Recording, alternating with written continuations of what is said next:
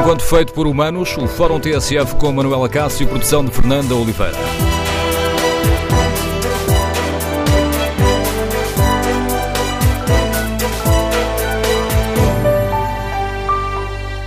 Por enquanto, feito por humanos. Tanto o meu trabalho aqui na TSF, como se calhar o, tra o trabalho, o seu trabalho, o trabalho dos, dos ouvintes que nos estão a, a escutar, no Fórum TSF. Vamos uh, tentar perceber se devemos estar preocupados com esta situação. Vamos debater um problema que já não é apenas ficção científica. Os robôs vão tirar-nos uh, os empregos? Estamos preparados para uma nova revolução tecnológica que pode acabar com 5 milhões de empregos e ameaça as contas da Segurança Social? Queremos ouvir a sua opinião, as suas reflexões sobre este tema. O número de telefone do Fórum é 808-202-173. 808-202-173. Se preferir participar no debate online, pode uh, escrever aquilo que pensa no Facebook da TSF ou na página da TSF na internet. Pode também. Uh, responder ao inquérito que fazemos aos nossos ouvintes. Perguntamos se faz sentido agravar os impostos às empresas que substituam trabalhadores eh, por robôs. Esta é uma ideia que foi defendida uh, por Bill Gates, que foi defendida também, já há mais de um ano, aliás, julgo que foi a primeira vez que eu ouvi falar no assunto, pelo reitor da Universidade de, uh, de Coimbra. Defendeu se um trabalhador é substituído por um robô, então a empresa deve passar a pagar um imposto por essa substituição. Queremos ouvir a sua opinião quanto ao inquérito. Faz sentido agravar os impostos às empresas que substituam trabalhadores por robôs? 81% dos ouvintes que já responderam, responderam sim. Queremos, no Fórum TSF, ouvir a sua opinião. Devemos encarar esta revolução tecnológica muito baseada na inteligência artificial, na automação, nos robôs, como uma ameaça real? Ou encarar tudo isto apenas como mais uma mudança? Já houve várias revoluções, sobrevivemos a todas, aqui estamos. A questão é polémica, não é fácil. Por exemplo, o Fórum Económico Mundial estima que o avanço da inteligência artificial e da robotização elimine 5 milhões de empregos. Um estudo da consultora McKinsey vai ainda mais longe. Diz que dentro de 40 anos desaparecerão 1,2 mil milhões de empregos. Na prática, metade dos nossos postos de trabalho seriam ocupados por robôs. Mas do outro lado desta barricada, temos, por exemplo, a Federação Internacional da Robótica, que afirma que os robôs até têm criado um emprego. Se fizermos o balanço entre os empregos eliminados e os empregos criados, o emprego fica a ganhar, diz a Federação Internacional da Robótica, que explica que, à medida que desaparecem alguns tipos de trabalho, em regra geral menos qualificado, são criados novos tipos de empregos. Queremos, no Fórum TSF, ouvir a sua opinião, ouvir as suas reflexões. Estamos a dar esta questão um, a atenção que deveríamos dar? Olha com preocupação estes alertas, um, nomeadamente a Organização Internacional do Fórum Económico Mundial, uh, que nos diz que o avanço da tecnologia pode custar-nos, uh, sim, de um momento para o outro, 5 milhões de empregos? E o Estado? deve ou não passar a cobrar um imposto acrescido às empresas por cada robô que substitua um trabalhador. É que a substituição de pessoas por máquinas tem, entre outros, o efeito de colocar em causa as contas da Segurança Social. Queremos, no Fórum TSF, ouvir a sua opinião, as suas reflexões. Estamos a dar a esta questão a devida atenção? É motivo para estarmos preocupados ou, ou não? Número de telefone do Fórum 808-202-173. 808-202-173. 173. O primeiro convidado do Fórum TSF é o Celso Felipe, diretor adjunto do Jornal de Negócios. O jornal que tem dado muita atenção a esta questão da, da quarta revolução uh, tecnológica. Aliás, hoje refletes, partindo do, uh, da Web Summit e da, da Robô Sofia, que, que nos disse que, nós temos de ter, que, que não temos de ter medo dos robôs, mas avisou, vamos ficar com os vossos empregos, e partes desta, uh, desta, um, desta alerta, desta brincadeira, como quisermos encarar, deste robô Sofia, para refletir sobre esta questão. Celso Felipe, temos ou não de dar atenção a, esta, a este problema? Uh, bom dia, Manuela Cássio. Uh, obviamente que temos que dar, uh, obviamente temos que dar atenção a este problema e este problema é um problema de uma complexidade, de uma complexidade gigantesca. Estavas a falar, por exemplo, da questão do aumento de impostos, do aumento de impostos, taxar as empresas por cada vez que uma da empresa substitua um robô um robô por um, substitua um ser humano por um robô, mas isso, na minha opinião, é apenas uma ínfima parte do problema, não é? O que está em causa o que está em causa é, é bem mais vasto, tem a ver com e ter, tem implicações muito mais vastas. Por exemplo, ao nível do modelo do modelo do modelo social, eh, eh por, no, no, no, mundo no mundo cor-de-rosa, isto significaria se, se os robôs fizessem o trabalho por nós, isso significaria que nós tínhamos mais tempo para lazer, mais tempo para mais, mais tempo para nos para nos divertirmos e contemplarmos e, e, e, contemplarmos o mundo, mas isso também não se faz sem dinheiro, não é? Há toda uma nova há toda uma nova realidade que emerge que, que, que, emerge da inteligência artificial, uma, uma, uma, realidade, uma realidade económica, uma realidade social, uma realidade política e também, e gostava de enfatizar este ponto, ética, que, que, que, faz com que, que faz com que este problema tenha um grau de complexidade eleva, elevadíssimo, elevadíssimo. E, e, depois temos também que, que olhar para este problema não no mesmo patamar, porque há países em, em, em estados de desenvolvimento diferente eh, onde, onde, as novas, onde estas tecnologias, onde a inteligência artificial e a automação vão ser aplicados primeiro nos países, nos países desenvolvidos, é isso que está a acontecer, pode-se também correr o risco de agravar o fosso entre os países desenvolvidos e os países e os países não desenvolvidos ou em vias de desenvolvimento. Então, há, há, há uma, o, o, problema é de uma magnitude eh, que é, que, que, que é assustadora e, e, e, a sua, e, as, e as suas implicações dependem, digamos, do, do, do promotório de onde se olham, não é? Se, se, se olharmos do promotório uh, económico, tem umas variáveis, se olharmos, do, se olharmos do ponto de vista ético, tem outras. É, é, é, contudo, é um problema que nos deve, que nos deve inquietar e, e para o qual não só devemos olhar, mas tomar medidas que, tomar medidas preventivas. E, e, é um pouco isso sobre é um pouco sobre isso que eu hoje que eu hoje reflito e sinto, e cito Confúcio que é dizer que pessimismo, o pessimismo torna os homens cautelosos enquanto o otimismo torna os homens imprudentes. E, e, e, e pelo menos a minha percepção é que tem, ouvido, que tem havido mais esse otimismo e esse otimismo é uma imprudência. Estaremos cada vez mais perto daquele universo de filmes como, por exemplo, o Blade Runner e que imaginámos que era mesmo só ficção científica. Uh, ou, ou, antes, o, Júlio Verne, quando, quando no século XIX escreveu os 20 mil léguas submarinas, to, todos lhe gabaram a, a, a, excelente, a excelente capacidade de imaginação.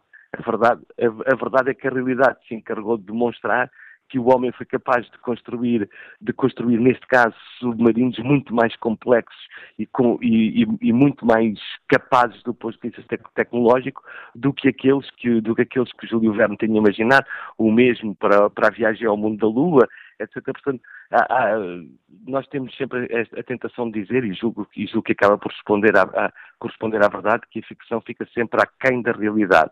Uh, e, e, portanto, quando olhamos para esses filmes como o Blade Runner, ou mesmo para outros, que, que, fazem retratos, retratos um pouco catastróficos e distópicos do, e distópicos do mundo, não podemos olhar para eles com, com com ou pensando apenas tratar-se da, da, da, prodigiosa capacidade de alguém para criar, para, para criar uma história.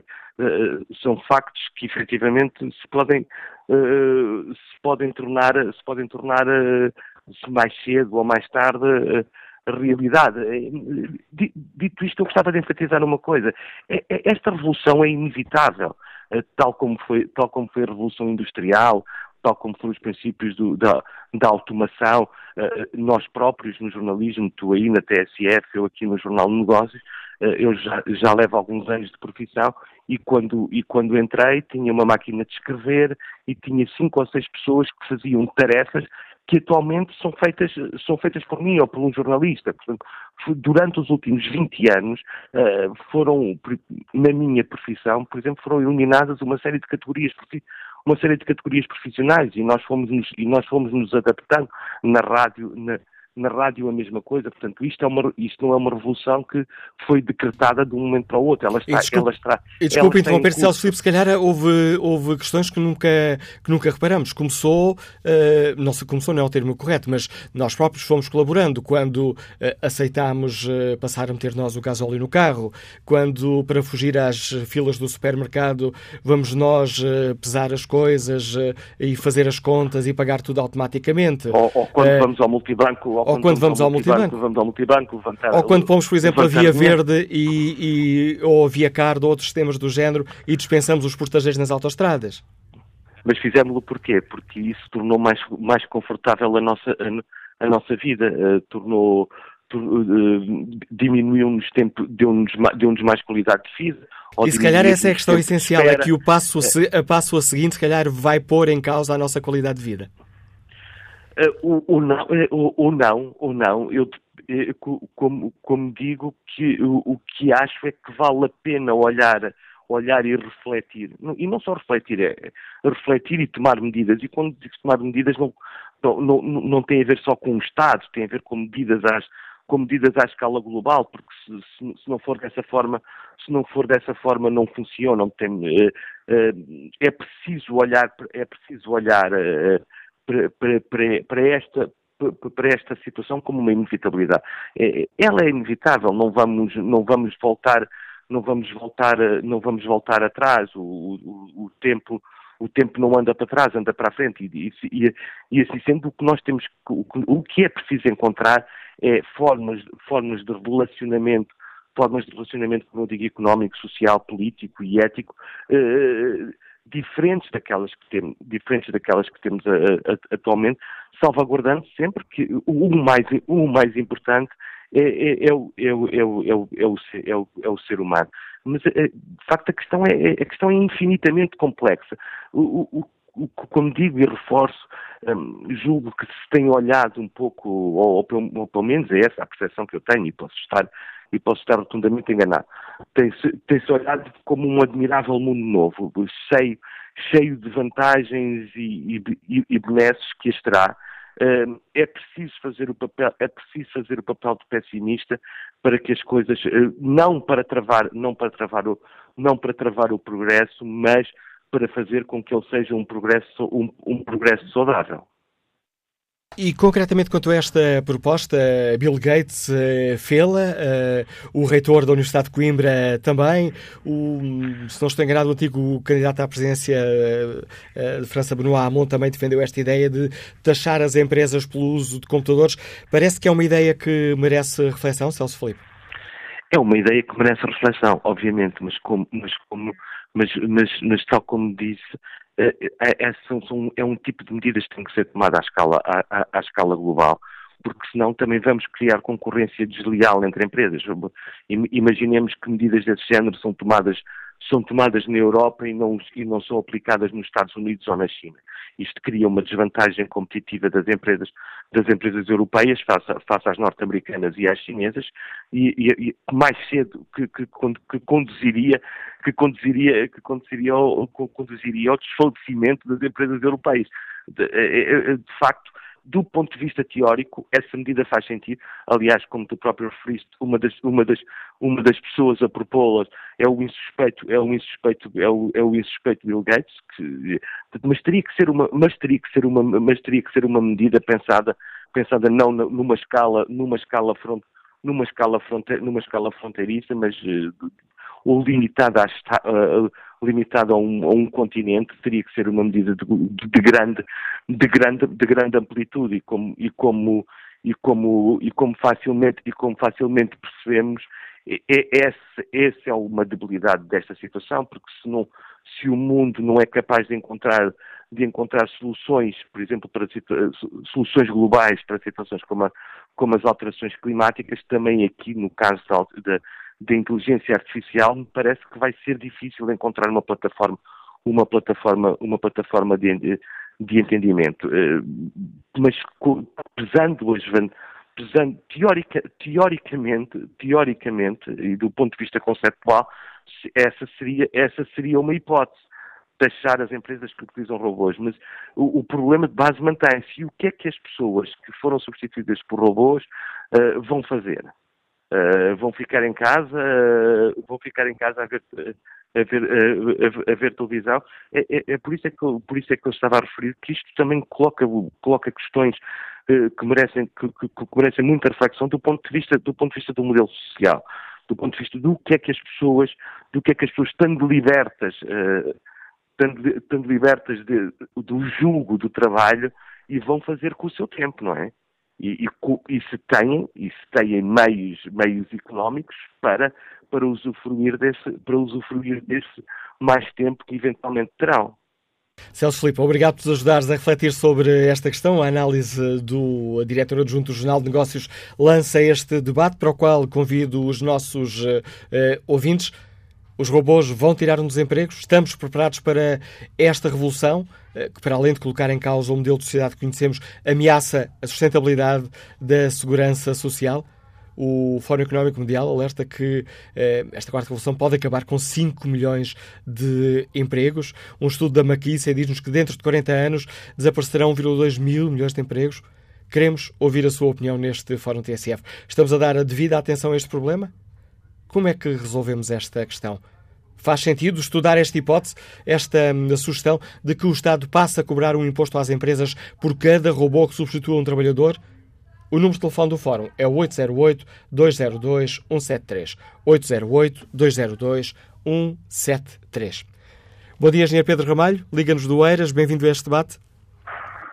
Uh, bom dia, Manuel Cássio. Uh, bom dia ao Fórum. Uh, eu, eu, julgo que isto para aí é sétima revolução da inteligência artificial.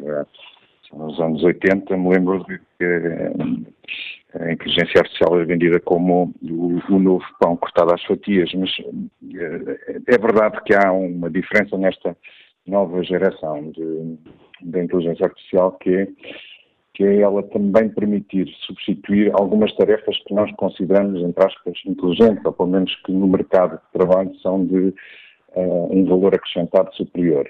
Uh, é verdade que uh, começam a surgir em, em, mais áreas do que aquelas em que já existem, porque já existem muitas áreas onde hoje se usam robôs, mas começam a surgir mais áreas. Há uma muito evidente que tem um impacto grande no mercado do trabalho, e, mas que não é dessas de valor muito acrescentado, que é, digamos, a, tudo o que tem a ver com a condução, os condutores, os taxistas, os uh, uh, condutores de caminhão, etc., que uh, com a com o advento da tecnologia da condução autónoma, tem uh, atraso o mesmo destino que os condutores de coche há 100 anos atrás. Não, quem conduzia carroças há, há 100 anos atrás era uma parte significativa da, da economia primária, da agricultura. Não, não consta que hoje estivéssemos melhor se não houvesse tratores, não houvesse automação na própria agricultura. É, é, preciso ter, como, como, como diziam antes, é preciso ter algum cuidado, porque isto é um tema razoavelmente complexo, obviamente que tem um impacto significativo uh, na economia, uh, na maneira como a sociedade está organizada, mas uh, há que ter algum, algum bom senso na avaliação do impacto e do efeito que ele terá. Há, há, há, obviamente, um efeito que provavelmente a maior parte dos ouvintes não se lembra, mas há 100 anos atrás a jornada de trabalho não era 8 horas. O nosso trabalho eram 5 dias por semana, trabalhavam 6. Uh, havia um dia de descanso. Uh, a verdade é que a industrialização permitiu reduzir muito o, a jornada de trabalho e e, e, e criar uh, tempo de lazer que basta irmos a algumas sociedades uh, que infelizmente ainda subsistem e ver que infelizmente lá não há muita, muito, muito tempo livre e muito espaço para, para atividades fora da, da, atividade da, atividade profissional. Só tocando em dois temas, em duas questões que o, que o Manuel Cássio faz, relativamente a, digamos, ao, aquelas ideias peregrinas que por vezes vemos e algumas uh, por pessoas com, com muita projeção mediática, como o Bill Gates ou como outros, Aliás, deixe-me só aproveitar, de... Pedro Ramalho, para dizer que esta, essa proposta já foi analisada eh, pela Comissão Europeia e foi chumbada. Sim, mas de, de, é, depende das propostas, depois há, há nuances e, e, o diabo está nos detalhes e se calhar algumas têm um bocadinho mais de pés para andar do que outras. Mas, por exemplo, a, ideia peregrina de deixar as empresas que substituíssem postos de trabalho existentes por robôs é, é, obviamente uma ideia estúpida, porque o que acontece é essas empresas que fossem taxadas teriam uma desvantagem óbvia sobre empresas novas que começassem de raiz com robôs e, portanto, basicamente o que acontecia era que condenava todas as empresas que tivessem uma área onde a robotização fosse um aspecto competitivo relevante à, à, morte, porque obviamente o que iria acontecer era surgiam novas empresas que já não estavam a substituir postos de trabalho, porque eram novas empresas, eh, eventualmente até noutros países onde não houvesse essa taxa e, portanto, esse, essa ideia eh, parece-me uma ideia condenada ao fracasso, à nascença e, portanto, não, nem faz qualquer sentido. Há, há, um outro tema que levanta, que é um tema muito relevante, especialmente em países como Portugal e um pouco por toda a Europa, onde a segurança social se baseia numa falácia, onde, digamos, um embuste uh, grande, que é o embuste de, em que uh, aquilo que nós descontamos para a reforma. E atenção que aqui estamos a, a, generalizar a segurança social e estamos a falar essencialmente no sistema de pensões.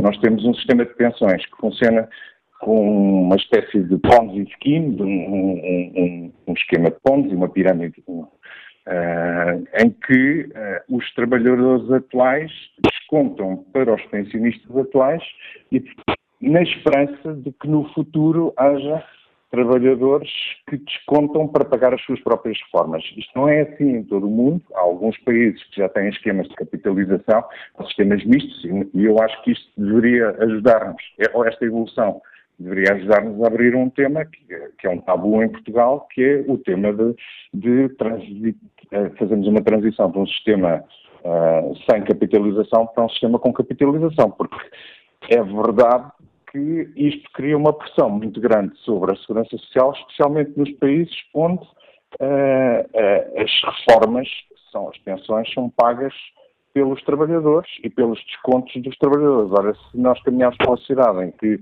se trabalha menos e, portanto, os rendimentos poderão vir de outras, de, de outras fontes, não interessa agora entrarmos muito no, no, detalhe, a verdade é que, havendo menos receitas, há menos capacidade para, para gerar pensões. Aliás, isso nem é um problema muito longínquo. Se nós olharmos para, para a evolução atual do sistema de pensões, ela já é preocupante, independentemente dos robôs. Portanto. E essa é mais uma questão uh, que dá aqui, uh, digamos assim, mais, uh, mais consistência e mais gravidade a este problema. É uma análise global. Obrigado, Pedro Ramalho, por contribuir para esta reflexão que hoje aqui fazemos. Passo agora a palavra ao empresário Vítor Sarmento, que está no Seixal. Bom dia. Olá, bom dia. Bom dia a todo o fórum. Eu, eu, eu, eu queria dar-me partilhar o meu ponto de vista. Eh, começo por dizer que também considero que a revolução tecnológica é permanente e é, e é inadiável, ela vai acontecer, já aconteceu. Uh, e eu creio que não podemos ter uma postura, enfim, porque os operários no século XVIII, século XIX, quando se destruíam as, as suas máquinas porque temiam que as máquinas fossem roubar o trabalho, uh, era uma postura defensiva, de facto, mas uh, a humanidade foi capaz de perceber que essa revolução, apesar de tudo, conseguiu reduzir horas de trabalho para as pessoas, trabalhava-se todo 14, 16 horas por dia, e hoje almeja-se as 8 horas por dia, até 6 horas por dia, e os salários eram muito parcos e hoje os salários são um bocadinho melhores, quer na altura, a vivência hoje melhora, portanto, nós temos que ter confiança, defendendo naturalmente aquilo que é o meu conceito de revolução tecnológica, que é a revolução tecnológica e o desenvolvimento tecnológico tem que estar sempre ao serviço da humanidade. Quer dizer, não pode estar ao serviço de meia dúzia de empresários que enchem os bolsos de forma desalinhada e desumana e depois milhões de pessoas passam fome e pobreza. E esse é que é o problema da revolução tecnológica, é saber em, em defesa de quem é que a revolução vai ser feita. Se é para os, pessoas, para os cidadãos, ou se é para meia dúzia de, de pessoas que, que, que, vivem forma desumana, uh, sob o ponto de vista de, de, desigualitário, e, e, esse é que é o meu ponto de vista, quer dizer, tudo o que vier a beneficiar, naturalmente teremos que encontrar formas, não sei se é penalizar, se é criando essa taxa, mas tem que ser encontrar formas em que a humanidade seja mais feliz, quer dizer, encontre formas alternativas. O trabalho, naturalmente, o trabalho é uma parte importante da dignificação humana. E, portanto, sob esse ponto de vista, se calhar estamos todos de acordo. Agora, há outras formas, quer dizer, o prazer, o estar com a família, o poder ir buscar os filhos, quer dizer, há outras componentes da vida que muitas vezes nós não somos capazes.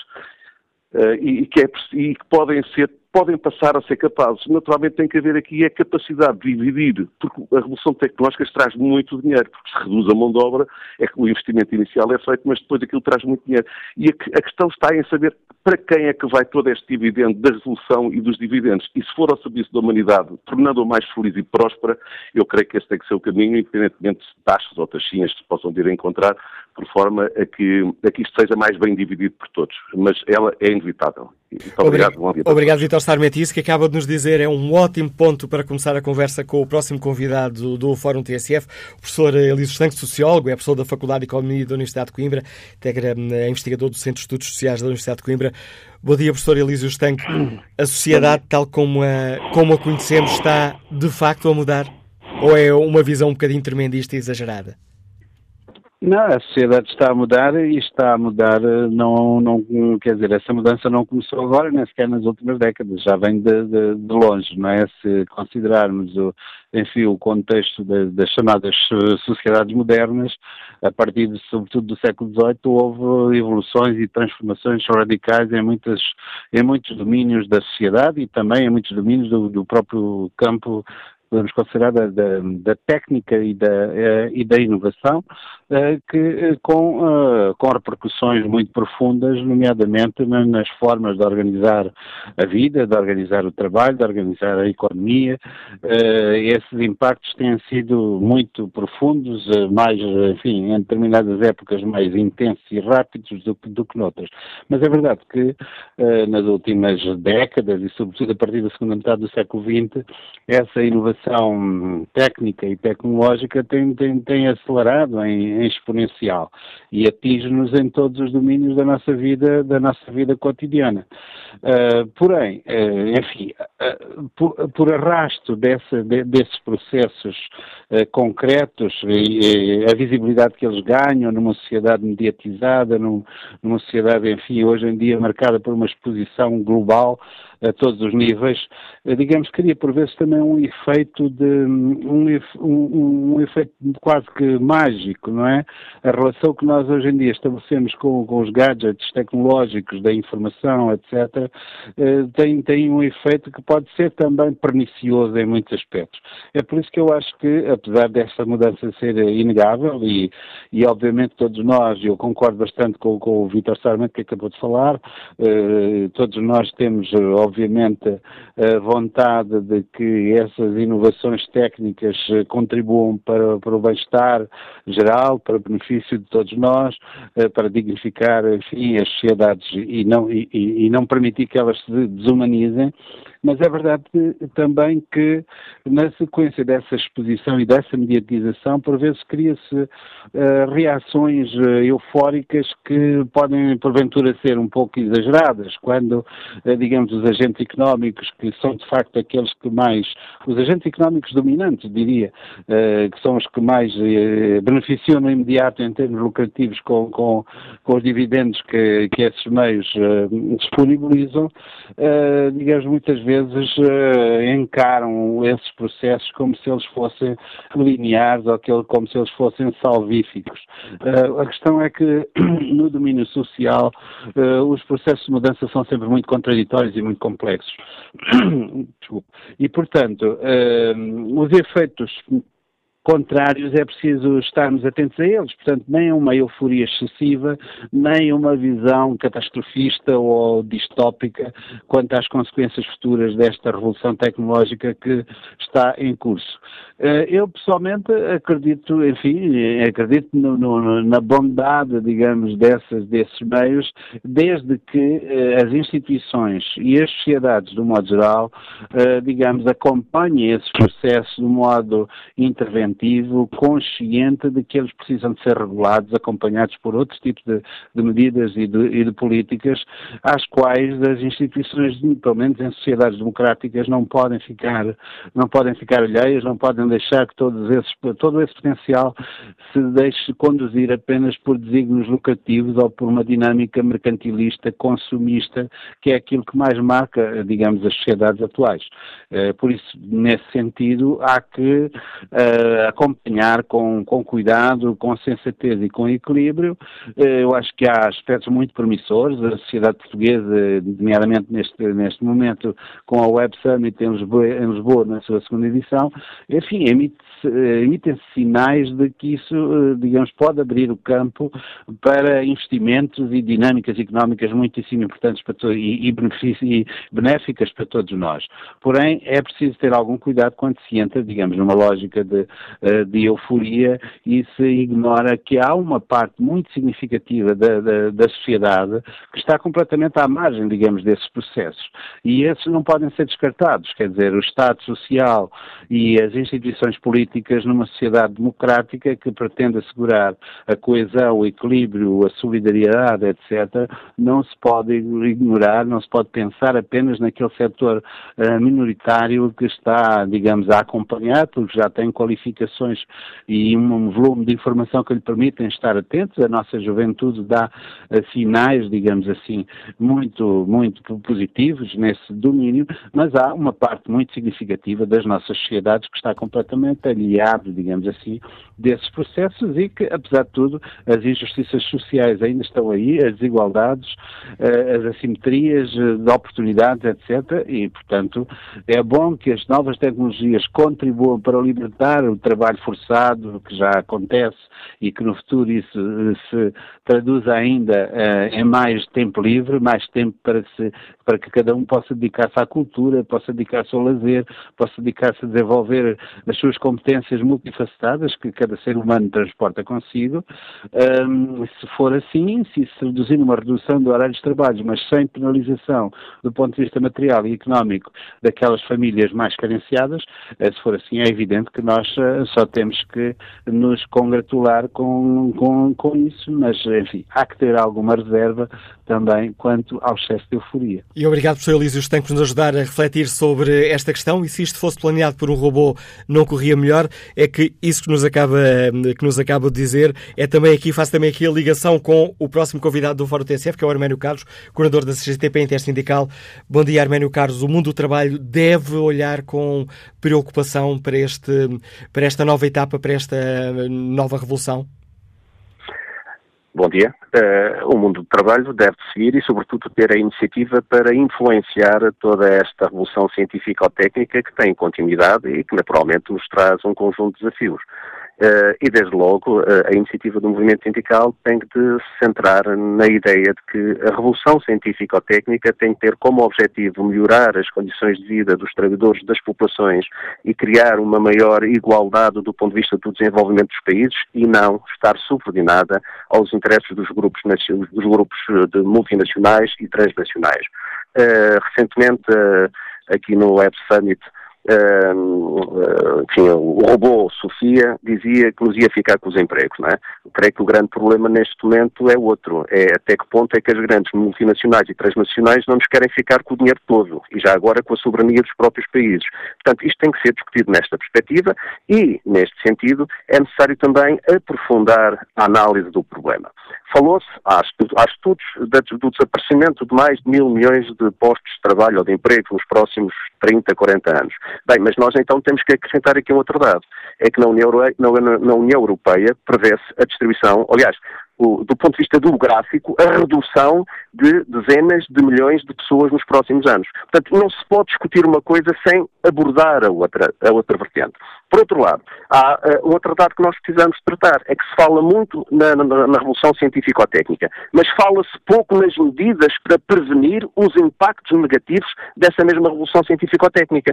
Eu passo a identificar. Nós temos que clarificar quais são os setores que vão ser mais afetados e, desde já, tomar medidas de prevenção para assegurar que uma boa parte desses trabalhadores tenham acesso à formação e possam ser reconvertidos para o desenvolvimento de outras atividades no futuro para reduzir os impactos da redução dos postos de trabalho, mas não só, também dos impactos da exclusão de um número significativo de trabalhadores. Por outro lado, é fundamental que cada país, e particularmente porque estamos no nosso, se comece desde já a definir também que tipo de medidas é que se podem tomar no que respeita a incentivos, mas simultaneamente à atração para a fixação de empresas com novas tecnologias. Eu vou dar um exemplo. Temos a indústria automóvel. Temos aqui concretamente a situação da Auto Europa.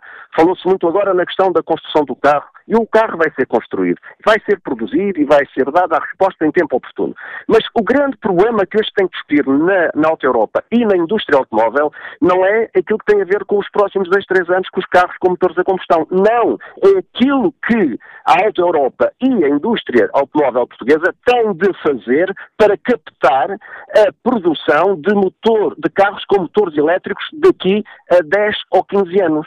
Ora, se nós olharmos para a Alemanha, o que nós constatamos é que neste momento existe uma sintonia muito significativa entre a Volkswagen, que é uma empresa nacional, e o governo alemão, em que a Volkswagen investe na produção de motores com uh, elétricos, com a garantia de que no início uh, dos anos 20, portanto, a Alemanha, o governo alemão, vai impedir a circulação de motores, de carros com motores a combustão. Ou seja, há aqui já toda uma preparação. E aquilo que nós perguntamos é isto. E qual é o papel da Auto Europa, concretamente, relativamente a este desenvolvimento tecnológico que a Volkswagen está a desenvolver. É isto que hoje tem que se discutir. E dou este exemplo da indústria automóvel, como podia também dar outros exemplos da indústria têxtil, da indústria uh, do vestuário ou outras, inclusive da área dos serviços. São estas as questões que hoje têm que colocar numa lógica que é esta. É que o desenvolvimento científico-técnico tem que ter sempre uma relação objetiva com a melhoria das condições de vida e trabalho das pessoas e já agora com o desenvolvimento dos próprios países. E aqui e aqui é necessário também ir mais longe, porque se esta revolução científico-técnica traz mais riqueza, é preciso saber também como é que essa riqueza vai ser distribuída. E, por exemplo, em relação aos trabalhadores, a criação de mais emprego qualificado implica retribuições acrescidas relativamente àquelas que são pagas. Ora, aquilo que nós verificamos, em grande parte da situação que hoje acontece em Portugal, é que eh, os trabalhadores mais qualificados nem sempre tem uma retribuição adequada àquilo que tem a ver com a sua especialização. E muitos deles continuam a ser contratados com salários baixos muito perto, alguns até, do salário mínimo nacional, para além daqueles que não encontrando emprego ou tendo um emprego com salários baixos, são obrigados a emigrar, com todos os prejuízos que daqui resulta para o próprio país. O que é que nós queremos dizer com isto? É que é necessário aumentar a qualidade do emprego, mas também aumentar as remunerações e as condições de trabalho do ponto de vista da estabilidade. Por outro lado, temos a questão do horário de trabalho. É possível reduzir o horário de trabalho sem reduzir salários, para também aqui fazermos uma partilha do emprego. E depois, do ponto de vista da proteção social, a CGTP até já apresentou há vários anos e mantém uma proposta de eh, valor acrescentado líquido, de uma taxa sobre o valor acrescentado líquido das empresas que, tendo poucos trabalhadores, simultaneamente têm o dever de serem solidárias, porque criam riqueza acima daquilo que é normal para a segurança social. Também aqui é outra das áreas que nós podemos e devemos tratar relativamente ao futuro. Portanto, Isso... são todas estas questões que precisam de estar em cima da mesa e não apenas e só esta ideia do terror da revolução científico-técnica e com ela vão os postos de trabalho e, simultaneamente, cria-se uma pressão sobre o trabalho que hoje existe para continuar a manter baixos salários ou trabalho precário. Não, é o contrário. A revolução científico-técnica tem que acrescentar valor e qualidade ao trabalho, sempre numa perspectiva de colocar as pessoas na primeira linha das suas prioridades. E obrigado, Armério Carlos, um importante contributo que trouxe a esta reflexão que fazemos aqui no Fórum TSF. E como este programa ainda não é feito por um robô, que cortaria este programa de intervenção do Armério Carlos há dois minutos atrás, ultrapassámos o tempo que não estava disponível, retomamos o debate a seguir às notícias das 11.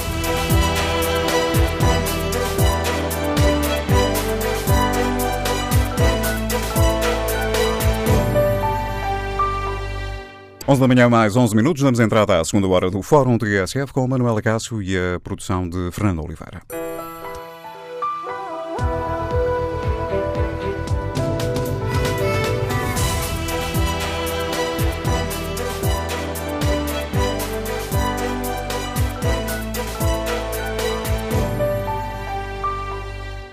Retomamos este Fórum TSF, onde hum, tentamos refletir sobre esta questão. Os nossos empregos estão ameaçados eh, pelos robôs.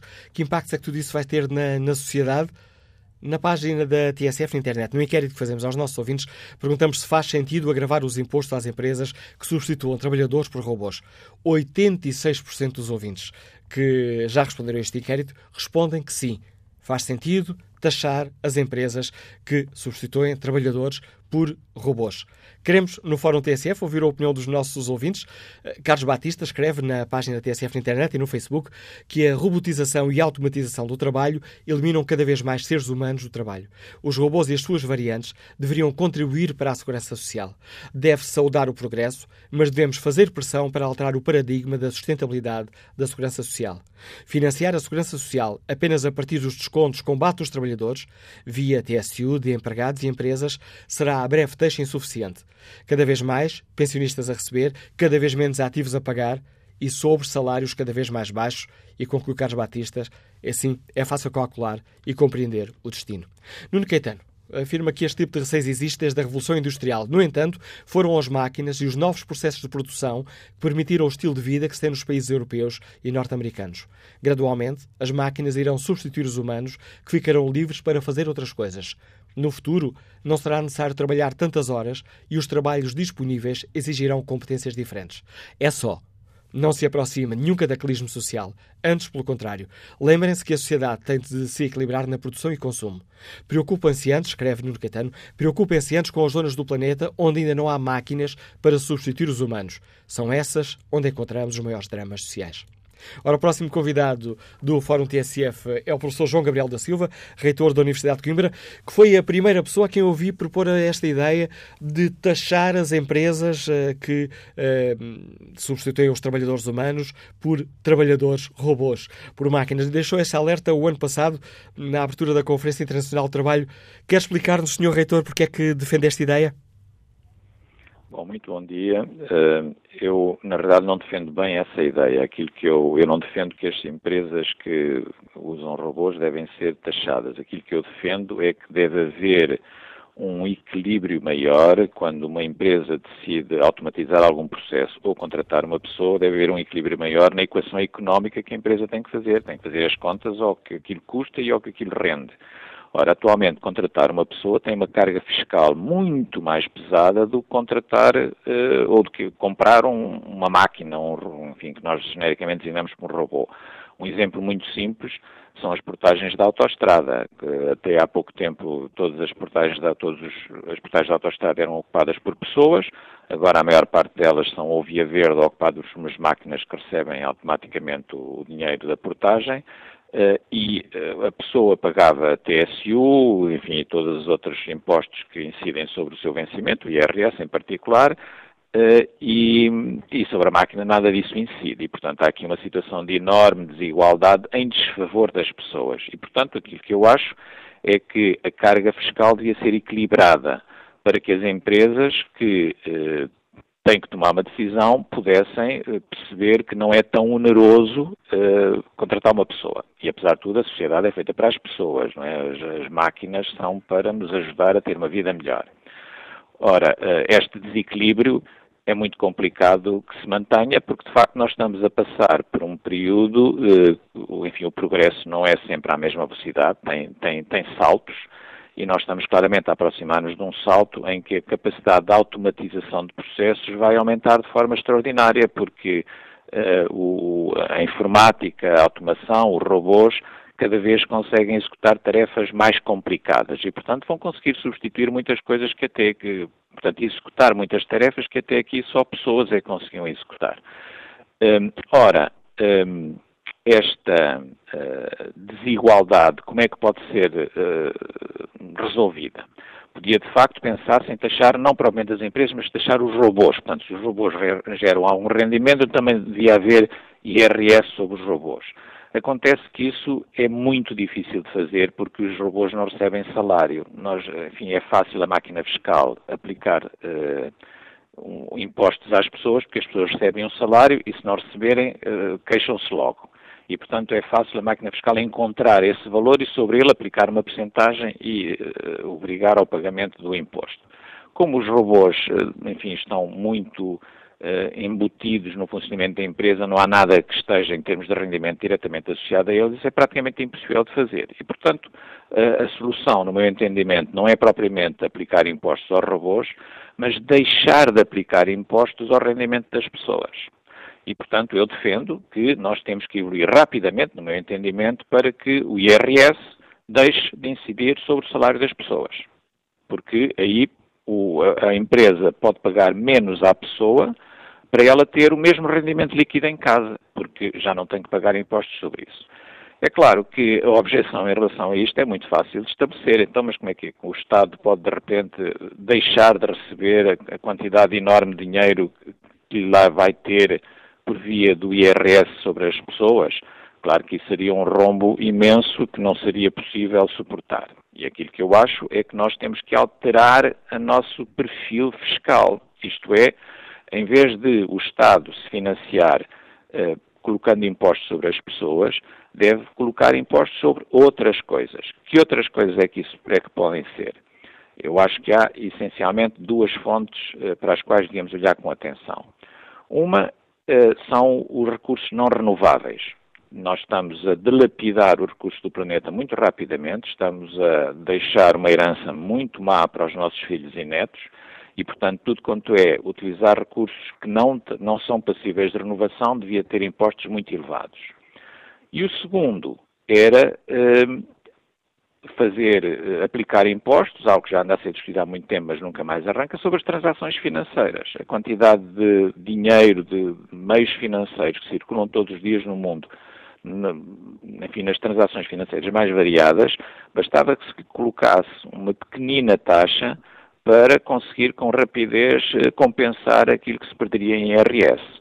Ora, eu estou convencido que, por exemplo, voltando aos recursos renováveis, as pessoas estariam muito disponíveis para uh, permitir, por exemplo, uma, o aumento que fosse relevante na gasolina e no gasóleo, se em contrapartida isso representasse, uh, euro por euro, um abaixamento no IRS que tinham pagar sobre o seu rendimento. Uh, e voltando à questão, agora à questão original, isso significaria que quando uma empresa escolhia entre uma máquina e uma pessoa, já eh, teria uma igualdade fiscal que neste momento não existe. Neste momento é profundamente desigual contra as pessoas. E isso seria uma, uma questão essencial. E obrigado, uh, Sr. Reitor, por me ter corrigido a simplificação que eu fiz do seu pensamento. E essa sua proposta ganha ainda mais uh, destaque porque um, ehm, temos ouvido, por exemplo, dizer: bom, são destruídos uns, uns postos de trabalho, mas são criados outros.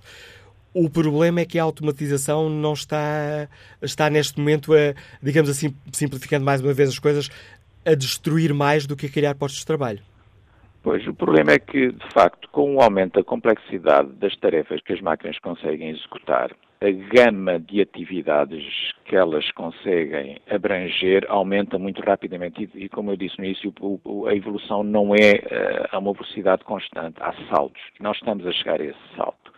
E, portanto, todos aqueles, uma quantidade muito elevada daqueles empregos de complexidade média, vão ser substituídos muito rapidamente por, por máquinas. O exemplo mais simples, que tem sido muito falado, é, é o dos carros autónomos. Nós temos milhões, milhões e milhões e milhões de motoristas por esse mundo que no espaço de não muitos anos vão ser substituídos, ainda por cima porque não só é a tal vantagem que a máquina acaba por ser mais barata do que o homem, a menos que tenhamos de facto aqui uma igualização fiscal, como o, a taxa de acidentes é muito mais baixa. A máquina trabalha 24 horas por dia, etc, etc, etc. E, não portanto, faz greves? Não faz greves, não, não, não fica doente, não tem férias, não exige aumento do ordenado. Não enfim, tem filhos? É, não tem filhos, enfim, portanto é uma coisa completamente diferente. Ora, uh, os, os, empregos que vão sendo criados, aliás, na própria introdução o disseram, são empregos com mais exigência, uh, que exigem mais competências, mais capacidades, e a sociedade é diversa e é composta de gente com todos os níveis de desempenho, de capacidade, de, eh, de, inteligência e, portanto, nós estamos a destruir os empregos por uma camada muito relevante da população que são pessoas, enfim, as pessoas terem mais capacidade, menos capacidade, essa é uma questão relativa. Eh, há uns que têm mais, outros têm menos. Aqueles que têm menos e que são tão dignos e tão válidos e tão merecedores de respeito e, e, de, e de, ter um, um, caminho digno à sua frente como os outros, vão ficar sem grandes alternativas. Eh, nós atualmente já vemos que uh, os desempregos mais elevados são nas pessoas com menores qualificações. É uma coisa que tem vindo cada vez a tornar-se mais visível, porque havia aquela conversa de que não valia a pena tirar um curso superior porque dava para desemprego na mesma. Pois, obviamente, que há pessoas com curso superior, também há cursos superiores e cursos superiores, mas há pessoas com curso superior que estão desempregadas. Simplesmente a percentagem de pessoas com curso superior que está desempregada é muito inferior às pessoas que têm qualificação inferior. Uh, é, é, essa, enfim, é esse nível. E, portanto, uh, o que acontece é que a destruição de empregos é muito localizada nas qualificações mais baixas, onde está uma porcentagem elevada da população que tem direito a ter uma vida digna como todos os outros. E, ne, e os empregos que se estão a criar são empregos com muito mais exigência. E é difícil fazer aqui uma previsão sobre qual é a quantidade de empregos que se vão criar. Vão seguramente criar alguns, mas eu acho que não há grandes dúvidas que se vão criar menos do que aqueles que estão a destruir. E por isso, de facto, nós temos aqui um problema grande eh, com a automatização. Também não podemos dizer agora vamos impedir as empresas de utilizar isso, porque isso era mesmo que nos condenarmos a nós próprios a tornarmos completamente incapazes de competir no mundo e, portanto, aí a desgraça vinha pela crise económica e tudo mais muito rapidamente, porque deixaríamos de conseguir exportar, não éramos competitivos, enfim, portanto, havia, não é por proibir a tecnologia. Agora, também não vamos estar parados a fingir que a tecnologia só traz coisas boas. Não, a tecnologia traz-nos problemas que nós temos que antecipar o mais possível para evitar os efeitos nefastos e este é um deles. Né? E a via fiscal, no meu entendimento, é dos passos mais imediatos. Uh, nós, se queremos promover o emprego das pessoas, temos que baixar a carga fiscal sobre o emprego. E atualmente a carga fiscal sobre o emprego é elevadíssima e, portanto, não, uh, há aqui uma inconsistência. Portanto, todos os governos do mundo dizem não, nós estamos a favor do emprego. Queremos promover o emprego, queremos baixar o desemprego e, ao mesmo tempo, mantém uma carga fiscal elevada sobre o emprego. É completamente inconsistente. A carga fiscal tem que estar noutros sítios, nas transações financeiras, nos recursos não renováveis, seguramente no consumo, porque esse é transversal, mas não sobre rendimentos do trabalho. Professor João, João uh, Gabriel da Silva, muito obrigado pelo contributo que trouxe também a esta reflexão. O reitor da Universidade de Coimbra deixa-nos aqui esta proposta de uma neutralidade uh, fiscal para que uh, não compensa às empresas trocar seres humanos por robôs. Ora, vamos agora ao encontro do engenheiro Luís Amaral, que nos escuta em Lisboa. Bom dia. Qual é a sua opinião, Luís Amaral? Bom dia. Um, eu, eu, penso que, uh, portanto, existe uma corrente, sobretudo defendida pelos promotores uh, da tecnologia de inteligência artificial, uh, que advoga que, de facto, vão ser criados, portanto, no futuro, profissões, atividades a pelos humanos que hoje não conseguimos identificar. Uh, e, portanto, isto é justificado uh, por aquilo que aconteceu nas uh, revoluções tecnológicas e na Revolução Industrial uh, portanto, no passado.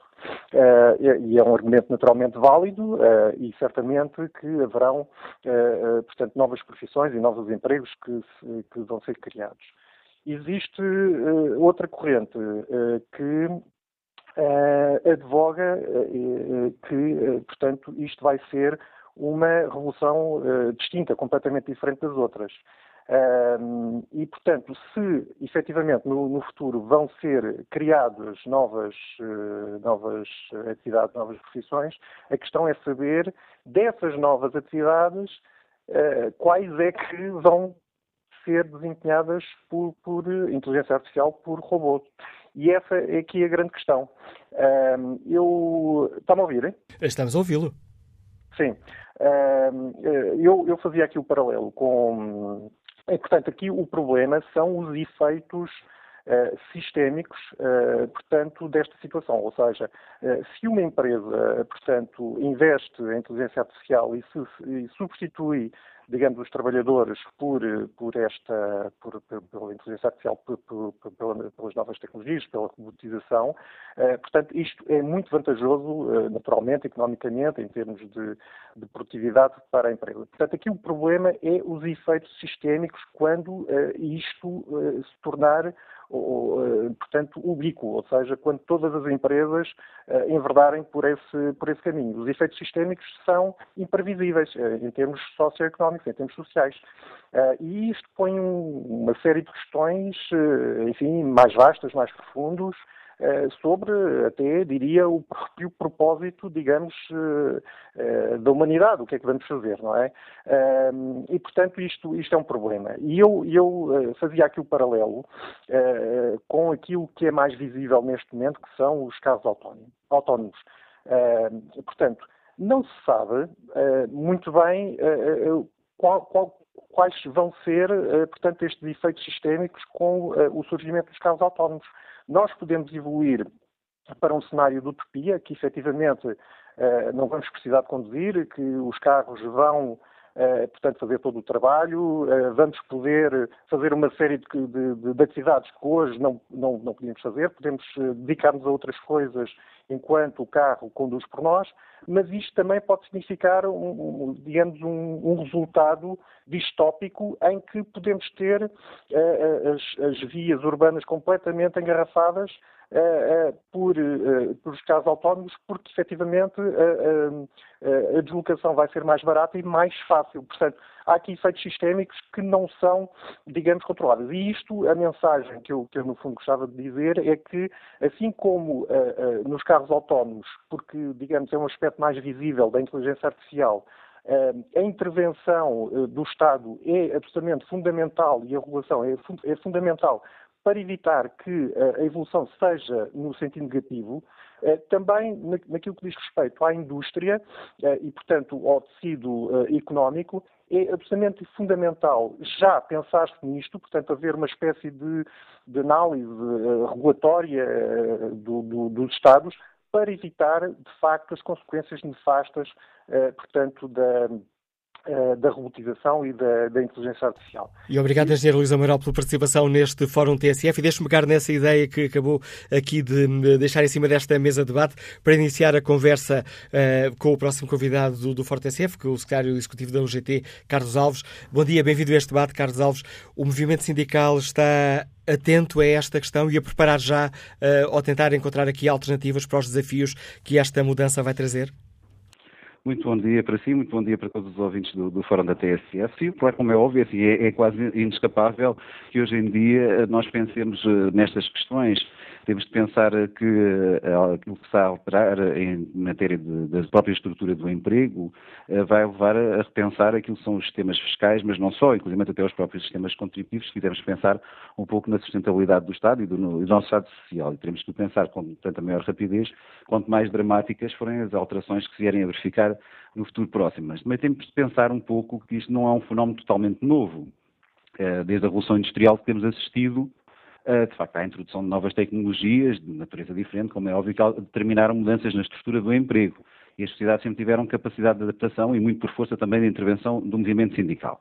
Aquilo que nós assistimos hoje, de facto, são movimentos mais rápidos, mais intensivos, que provocam e que se jogam outra escala, uma escala mais global, criando, criando inclusivamente alguns desequilíbrios geográficos, e que obrigarão, nomeadamente, a uma intervenção muito mais rápida e mais atempada por parte dos Estados. Mas é algo que não se joga, sobretudo na questão do, do sistema fiscal. O sistema fiscal é, de facto, um, um fator importante, será determinante, mas também até nos sistemas contributivos, em que já existe uma discussão hoje sobre o que é que são, uh, serão as futuras fontes de financiamento e sobre a diversificação de fontes de financiamento, ou seja, sem se perder que a base de um sistema contributivo deve ser, devem ser as contribuições pagas pelos trabalhadores e pelas empresas, mas haver, nomeadamente, uma contribuição adicional por empresas que, sendo eh, uma elevada produtividade, um elevado valor acrescentado, têm um reduzido número de trabalhadores, em virtude, nomeadamente, da introdução de sistemas eh, de automatização. Mas levanta questões também um pouco mais eh, profundas, nomeadamente nos sistemas de saúde e até, no caso português, para resolver algumas fragilidades estruturais que nós temos em áreas como, por exemplo, a formação. Nós temos trabalhadores com uma formação abaixo daquilo que é o panorama europeu, e nomeadamente a formação uh, nas novas tecnologias, e isso será sempre um fator determinante para garantir que no, no futuro tenhamos uma sociedade com uma capacidade de adaptação maior àquilo que serão as novas necessidades em termos de, de emprego e para garantir a própria sustentabilidade da nossa sociedade. Agora também não queria deixar de dar aqui uma ideia que me parece essencial é que muitas vezes falamos destes novos fenómenos como se fossem alterações inevitáveis no futuro. E não são. E acho que, de facto, as sociedades têm que refletir é na forma como uh, se adaptarão a estes fenómenos, como é que regularão estes fenómenos, para que as mudanças façam da forma mais gradual, de uma forma mais interativa e não de forma a, a, a que assistamos a um panorama que muitas vezes se fala hoje de assistir a uma destruição massiva de emprego. Acho que temos capacidade ainda para adaptar os nossos sistemas e acho que os sistemas fiscais, os sistemas os sistemas de saúde, a formação profissional serão, de facto, eh, campos importantes para falar e que os sindicatos estão atentos e que estes processos serão sempre tão mais bem conseguidos quanto houver um envolvimento, por parte, necessariamente, dos representantes dos trabalhadores, dos sindicatos e das próprias empresas, de forma a garantir que os sistemas que venham a ser construídos não sejam apenas uma resposta àquilo que se está a passar, mas uma capacidade de regular também aquilo que se está a passar. Obrigado, Carlos Alves, pelo contributo que trouxe também a este Fórum TSF. Carlos Alves é secretário executivo da UGT. Vamos agora ao encontro do enfermeiro Rogério Gonçalves, que nos liga de Lisboa. Bom dia. Estamos ameaçados pelos robôs? Bom dia, uh, Sr. Manela Cássio. Eu tenho vindo a conduzir e, e ando aqui a trabalhar, não, não apanhei o fórum na, na, na íntegra. Posso, posso, as minhas respostas podem ser um bocadinho loucas em relação a alguns temas. Mas o penúltimo utente tocou num, num aspecto que foi o que me vou ligar, que é a questão da, portanto, de, de, de carros de condução autónoma. Alguém falou da questão, eu Aliás, já vários, já vários participantes no fórum uh, apontaram okay. esse facto com a questão, Pronto, nomeadamente, dos motoristas uh, uh, serem uma das classes, uma das profissões ameaçadas. Ok. Eu, por preferência pessoal e mesmo por uma questão de marca, uma vez que tenha algum contributo para o internacional, portanto, adquiri há cerca de meio ano uma viatura nova, uma Volkswagen Variante. Tem alguns mecanismos de segurança, não será dos mais complexos em termos de viatura de mercado, mas que já está num patamar médio, digamos assim, um, uma gama média. E adquiri o carro pensando não trocar daqui a, a 20 anos. Portanto, a Volkswagen uh, vendeu a viatura e, entretanto, passado meio ano, uh, vem, vem agora estas normas da, da, da, Alemanha. Portanto, vejo essa política pouco comum a nível europeu, em que se quer restringir a admissão de viaturas em, em, a, a gasóleo. Pronto. Isto é um exemplo. Mas a questão mais profunda que eu, que eu queria levantar neste fórum é a questão da condução autónoma. Portanto, vamos imaginar condução autónoma uh, massificada em termos de cenário de cidades que não estão a ser construídas como cidades inteligentes, uh, passo já essa ressalva, mas imaginemos um circuito urbano com condução autónoma. Portanto, restrições de trânsito. Mas numas situações mais extremas, imaginemos dois condutores com, com viaturas com condução autónoma. Uh, portanto, patenteadas, o que é que acontece? Em caso de embate, quem é que é o responsável? É o seguro do proprietário do carro ou é a patente que foi confirmada em termos de fábrica de, de, de marca? Será que a marca vai dizer que quem carregou no ON para ativar a condução autónoma é que é responsável?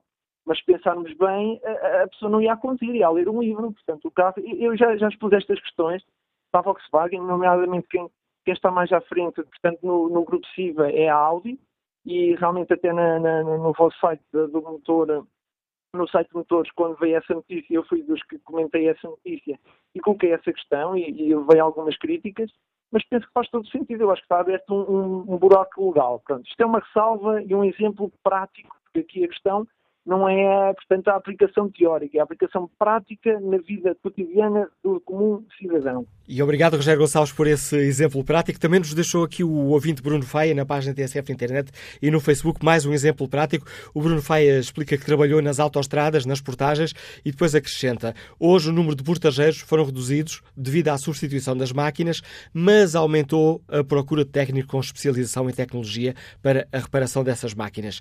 Temos aqui um exemplo de que os trabalhadores terão de ter muito mais formação para ter trabalho. Talvez o único risco na tecnologia seja a inteligência artificial, escreve Bruno Faia. Bom dia, Eduardo Castro. Bem-vindo a este fórum. Liga-nos do Porto. E tem uma das eh, profissões que se diz estarem mais ameaçadas eh, pelos robôs. Motorista. Exatamente. Muito bom dia ao fórum. E, efetivamente, eh, a minha profissão é uma profissão ameaçada, digamos assim. E olha que a minha também não está muito longe. Bem, seja como for, eh, eu até porque eu sou motorista da Uber, mas a minha formação é em engenharia exotécnica. Eh, só que tenho 63 anos e sou velho para, para, a, minha, a minha profissão, aquilo que eu estudei. Eh, portanto, como vê, eu já sou vítima, de certa forma, de, de, das novas tecnologias e das novas, dos novos avanços. mas não sou pessimista.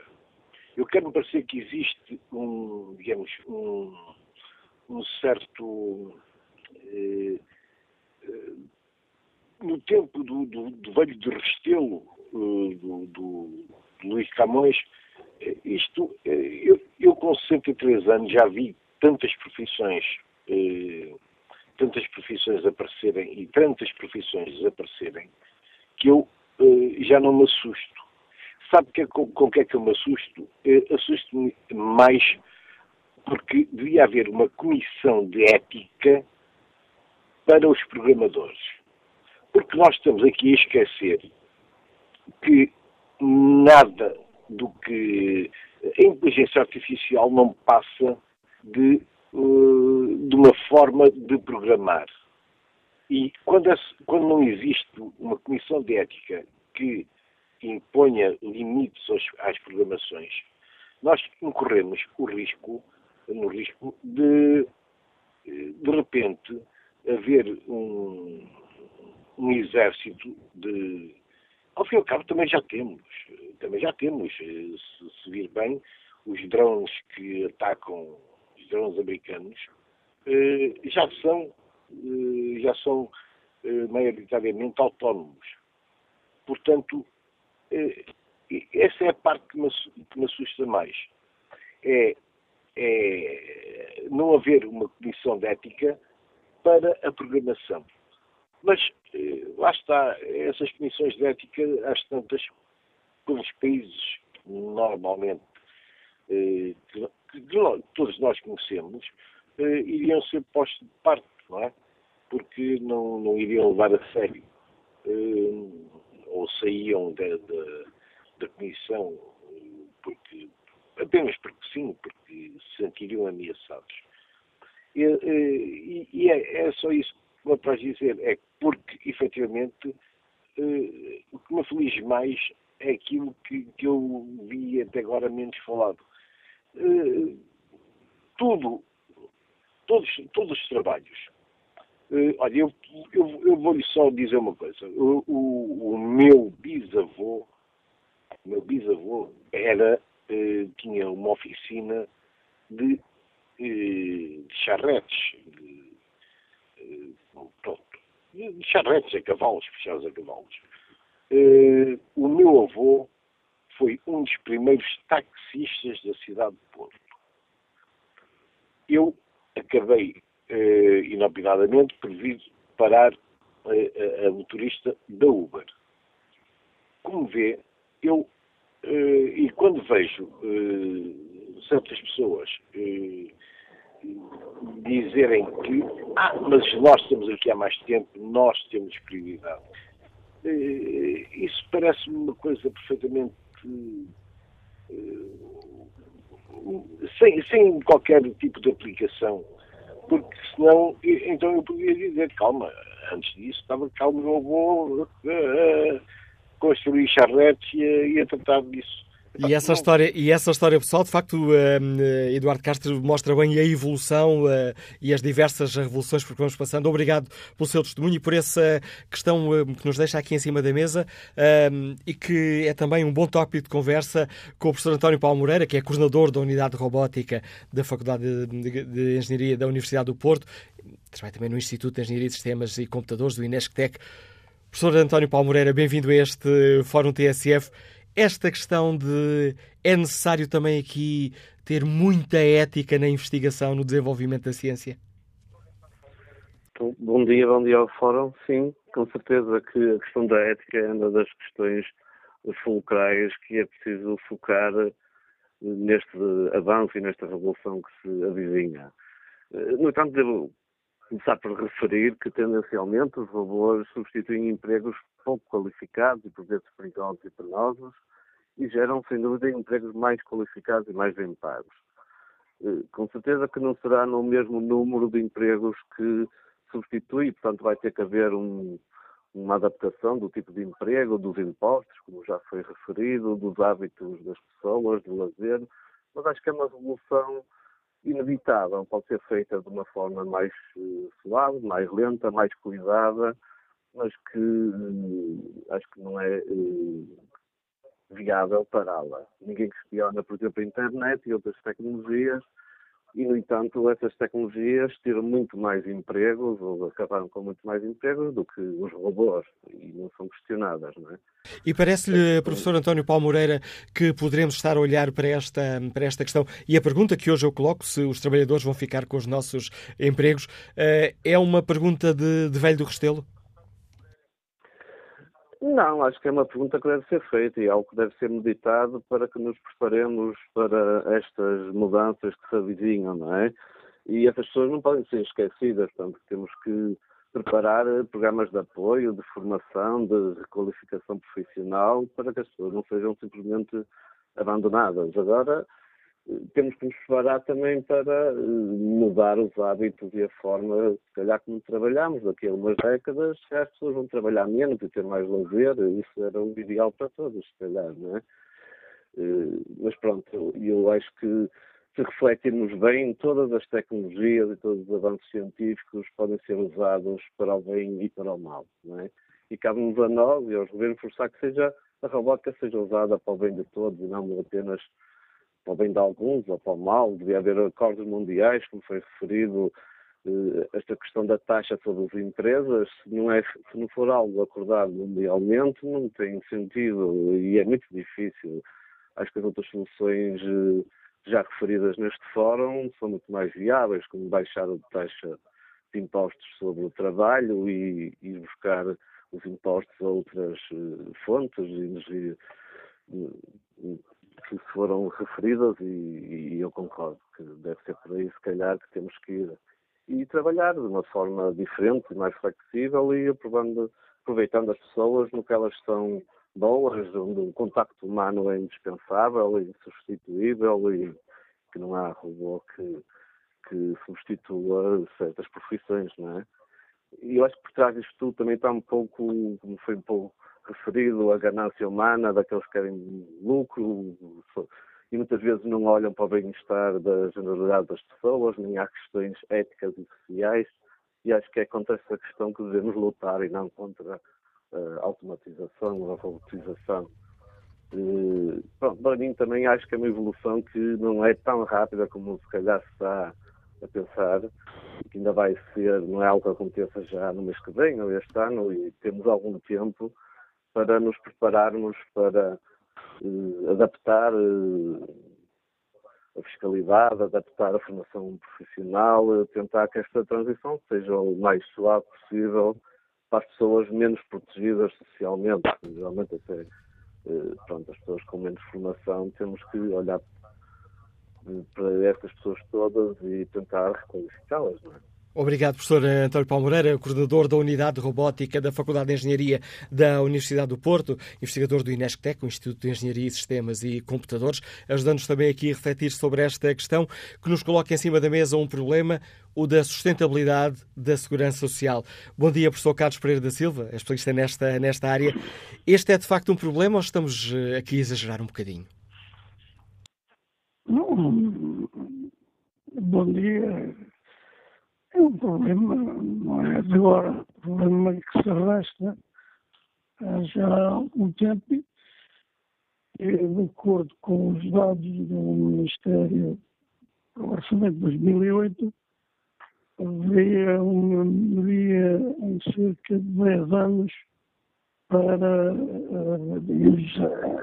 sustentabilidade financeira do sistema tal como está. Aliás, uh, há uma coisa que eu refleti foi uh, em 2040, segundo o ministro Silva, uh, o FEF já não cobriria, digamos, a despesa. Tinha sido escutado. foi aquilo que eu entendi. Agora, os saldos começam muito mais cedo. Os saldos negativos correntes começam em 2026 e depois vão-se acumulando até esgotarem o, o, fundo em cerca de 2000 e, eh, digamos 2039, 2040. E esta revolução que vai mexer com o mundo... Daí, a partir daí só há saldos negativos. E esta revolução que vai mudar uh, o mundo do trabalho tal como o conhecemos. Isto tem uma continuidade. Isso quer dizer que um indivíduo hoje, em 1917, em 2017, que tenha 55 anos, e se a reforma se mantivesse aos 66 anos, ele, em 2027, ainda se podia reformar porque cobria as necessidades. Só, só, se não sabe qual é o valor da pensão, porque como os salários em média estão a diminuir, uh, portanto é natural que a pensão dele tenha viabilidade de acontecer, mas será menor. Aliás, isso é confirmado nos dados do Eurostat. Um indivíduo com 50 anos vai se reformar em 2033. Em 2033 ainda está salvo. O de 45 anos vai se reformar em 2038.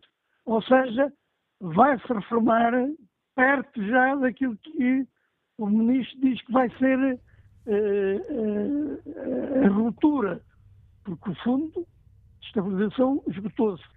Todos os indivíduos de 40 anos para mais, para baixo, não tem a pensão garantida porque não há fundo, os saldos correntes são negativos e a receita de contribuições as outras receitas não cobrem. Ora, e o professor eh, Carlos Pedro Silva acabou de certo deixar preocupados muitos dos nossos uh, ouvintes que estão a escutar neste momento. Obrigado pelo contributo que trouxe a esta reflexão e este é um problema ainda mais agravado se de facto houver uma substituição de muitos uh, postos de trabalho por robôs. Vamos agora ao encontro do diretor comercial Albino Almeida que nos escuta em Gaia. Bom dia. Bom dia. Olha, em primeiro lugar, queria aproveitar este grande fórum que é o da TSF, o maior do país e o melhor, para divulgar uma obra de Michio Kaku chamada A Física do Futuro, onde ele claramente explica eh, uma coisa óbvia. A economia são pessoas a decidir. Se não houver rendimento, as pessoas não decidem coisa nenhuma, como se percebeu nos anos 2011 a 2015. A devolução de rendimentos visa a melhorar a economia e o seu desempenho. Ora, eu acho que centrar o debate que está a ser feito nas pensões e nas pessoas que andam a fazer contas a 2038 é absolutamente absurdo. E, portanto, aquilo que é preciso ter presente é que, naturalmente, a incidência dos impostos terá que ser feita na base do rendimento destas novas empresas, naquilo que é o seu produto, a sua rentabilidade, e não, naturalmente, nos robôs. Para além de que, como diz Michio Kaku, e vale a pena ler, aproveito para difundir uma obra que toda a gente devia conhecer, A Física do Futuro, o que Michio Kaku diz é que professores e todas as profissões que impliquem a mão do homem não vão acabar. As que vão acabar são as repetitivas. E nós percebemos hoje que estamos perante um outro problema, que é daquelas pessoas que não vão mais voltar ao mundo do trabalho. Para essas há já ações na Europa do Norte, que tem que ver com o rendimento que é atribuído às pessoas que ao fim de um tempo não conseguem entrar no mundo do trabalho e que, portanto, permite justamente fazer com que a economia continue a fazer a, acontecer, ou seja, que as pessoas tenham um mínimo de dignidade para poder tomar decisões, mesmo que sejam decisões mais pequenas, porque como toda a gente sabe, quando vamos ao supermercado, olhamos para as prateleiras que achamos que a nossa bolsa comporta e, portanto, é disto que estamos a falar. Estamos a falar de rendimento de empresas que substituem pessoas, mas que vão aumentar o seu rendimento, a sua rentabilidade, até porque, como disse muito bem o Manuel Acácio, comentando uma, uma pessoa que falou, não há greves, não há filhos, não há um conjunto de problemas, podem trabalhar 24 horas por dia, mas seria estranho que tivessem tão grandes produtividades e ganhassem tanto dinheiro e depois não contribuíssem para que a economia funcionasse, isto é, para que as pessoas tenham rendimentos e serviços que lhes sejam prestados de modo a que possamos continuar, porque seria estranho aumentar grandes produtividades e ter grandes lucros para uma sociedade que, entretanto, fosse acabando porque as pessoas morreriam. Era este paradoxo que me levou a intervir. E obrigado pela sua participação neste Fórum TSF, deixando-nos aqui mais esse paradoxo com que estamos uh, confrontados perante uma evolução uh, imparável para a qual não sabemos ainda se estamos preparados. E estamos aqui também a tentar perceber se os robôs vão tirar os nossos empregos. Ora, esse foi um dos pontos da conversa da jornalista Dora Pires com o presidente do Instituto Superior Técnico, o professor Lindo Oliveira, é investigador na área da inteligência artificial, autor do livro Mentes uh, Digitais. Eu explico às luzes de Laura que estamos cada vez mais perto daquilo que pensávamos que era apenas ficção científica. E um dos pontos da conversa tenta responder a esta pergunta e será que a sua profissão, professora Linda Oliveira, e a profissão de jornalista estão ameaçadas? Os jornalistas... Hum já há muitos sistemas robóticos a fazer uma série de trabalhos jornalistas, a ver sumários, ainda não a fazer entrevistas destas, mas olha que aqui entre nós não seria uma coisa impossível, quer dizer, com algum script, etc. Os professores é a mesma coisa, eu também, eu também acho que neste momento seria possível substituir grande parte das coisas que eu faço como professor por um sistema inteligente, ou se não agora, talvez daqui a 5 anos. A sociedade, felizmente, tem tendência, ainda bem, a proteger as pessoas e a proteger as profissões. Não é? Quem trabalha há 30 anos tem uma expectativa razoável de levar a sua profissão até ao fim eh, e, portanto, eu acho que vai haver aqui alguma inércia da sociedade, que eu acho muito positiva, para defender globalmente as nossas posições. Mas é uma coisa que pode mudar um bocadinho, quer dizer, daqui a 50 anos talvez não precisemos tantos professores, talvez não precisemos tantos jornalistas, talvez não, seguramente não precisamos tantos condutores, e temos que pensar um bocadinho como é que a sociedade se adapta a isso. Eu tenho dito, não me parece irrazoável. E neste momento já acontece em algumas sociedades nórdicas. As pessoas não trabalham 5 dias por, por semana, trabalham part-time. E, portanto, já não há necessidade de toda a gente trabalhar 5 e muito menos 6 dias por semana. Portanto, eu acho que talvez nós, eu, por exemplo, habituava-me bem a trabalhar só 3 dias por semana. Era uma coisa que eu não me importava. Portanto, desde que a sociedade tenha cuidado em redistribuir os ganhos económicos que vêm da utilização destes sistemas, acho que isso pode contribuir para, eh, para a melhor vida de todos. Agora, tem de haver uma redistribuição.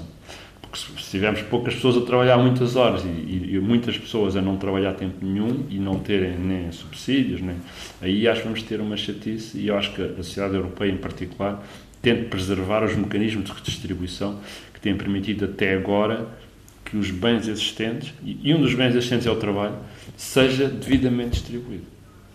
Mas não ao ponto do não trabalho eu acho que o não trabalho será uma coisa ainda muito distante no futuro, já não é coisa para eu me preocupar, mas vai mudar um bocadinho, quer dizer, eu acho que há profissões, quer dizer, já há profissões desapareceram, já não há ascensoristas, né? antes havia muitas ascensoristas, estavam lá no elevador, as pessoas entravam, carregavam no botão e subiam para... Já não há ascensoristas, as pessoas habituaram-se a andar de elevador sozinhas, não é? Daqui a uns anos as pessoas vão se habituar a andar de carro sozinhas. Chega ao carro da Uber, só que não traz ninguém a conduzir, a gente entra e vai. Não é? Portanto, vai haver, vai haver empregos que são substituídos. Outros serão criados com certeza, e há muitos empregos a serem criados. A pergunta interessante é: mas vão ser criados tantos como os que, foram, os que são substituídos? Eu pessoalmente estou convencido que não. Há pessoas que estão convencidas que sim. Eu acho que vai haver menos empregos, em geral. Talvez não tão menos que seja um problema grave. Mas eu acho que nós temos de nos habituar progressivamente a que haja a possibilidade de não termos todos trabalhar 5 dias por semana. Talvez só 4 dias fosse um bom número, ou 3. E esta conversa com o professor de Oliveira pode ser ouvida na íntegra no almoço a TSF, logo a seguir ao noticiário da uma da tarde. Resta-me, como não sou robô, pedir desculpa a todos os ouvintes que se inscreveram para participar neste debate e que eu, como não jurei hoje aqui muito meus tempos, uh, não consegui ouvir. Peço-vos desculpa por isso. Restam-me alguns segundos para olhar a página da TSF na internet, tentar perceber como está o inquérito. Perguntamos aos uh, nossos ouvintes uh, se faz sentido agravar os impostos às empresas que substituem trabalhadores por robôs. 92% dos ouvintes considera que sim.